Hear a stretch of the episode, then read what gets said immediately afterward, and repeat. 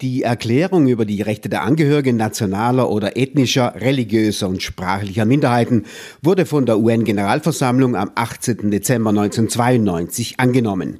Die Erklärung besagt, dass Personen, die nationalen oder ethnischen, religiösen und sprachlichen Minderheiten angehören, das Recht haben, ihre eigene Kultur zu genießen, ihre eigene Religion zu bekennen und auszuüben und ihre eigene Sprache zu verwenden, privat und öffentlich, frei und ohne Einmischung oder oder jede Form von Diskriminierung. Zitat Ende. Eine richtungsweisende Erklärung der UNO allemal, vor drei Jahrzehnten schon. Diese Minderheitenrechte sind Teil der universellen Menschenrechte, betont Sonderberichterstatter de Veren. Und sie erweitern sie auch noch. Und Minderheitenrechte sind keineswegs Privilegien, sondern eine Hürde, ein Damm gegen Diskriminierungen. Uh, yes, absolutely. Uh, when we talk about uh, Minderheiten, the rights of minorities, in international law with the United Nations, I would say that these are human rights, like freedom of religion. Freedom of religion is a fundamental human rights, but for religious minorities, for example, it's one of the most important rights as a minority. So when we talk about minority rights, it's like a, a portmanteau term, a word that includes many elements, and what it includes are the human rights of minorities. Politische Parteien sprachlicher und nationaler Minderheiten kämpfen für kollektive Rechte. Die indigenen Völker definieren sie ebenso. Als Kollektiv, weil eine Gruppe von Menschen diese Rechte beansprucht und lebt. Hier widerspricht der UNO-Sonderberichterstatter. Minderheitenrechte, sagt er, sind keine kollektiven Rechte.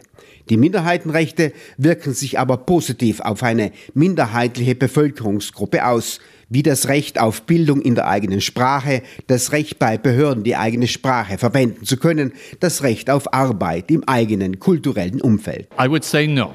And the reason I would say no is you have to understand that the way human rights are applied may have a collective or a, a, community impact, but usually we're still talking about human rights, individual human rights. I'll give the example of education.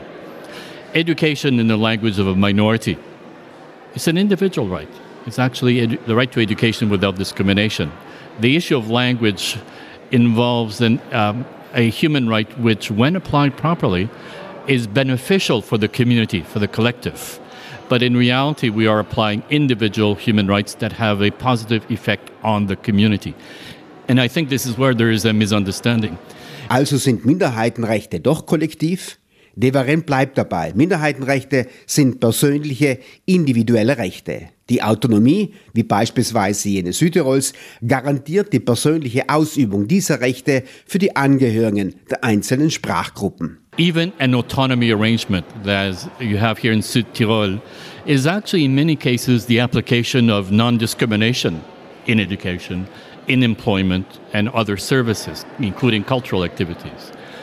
These are individual human rights, even though the impact is extremely important for the communities, for the collective group.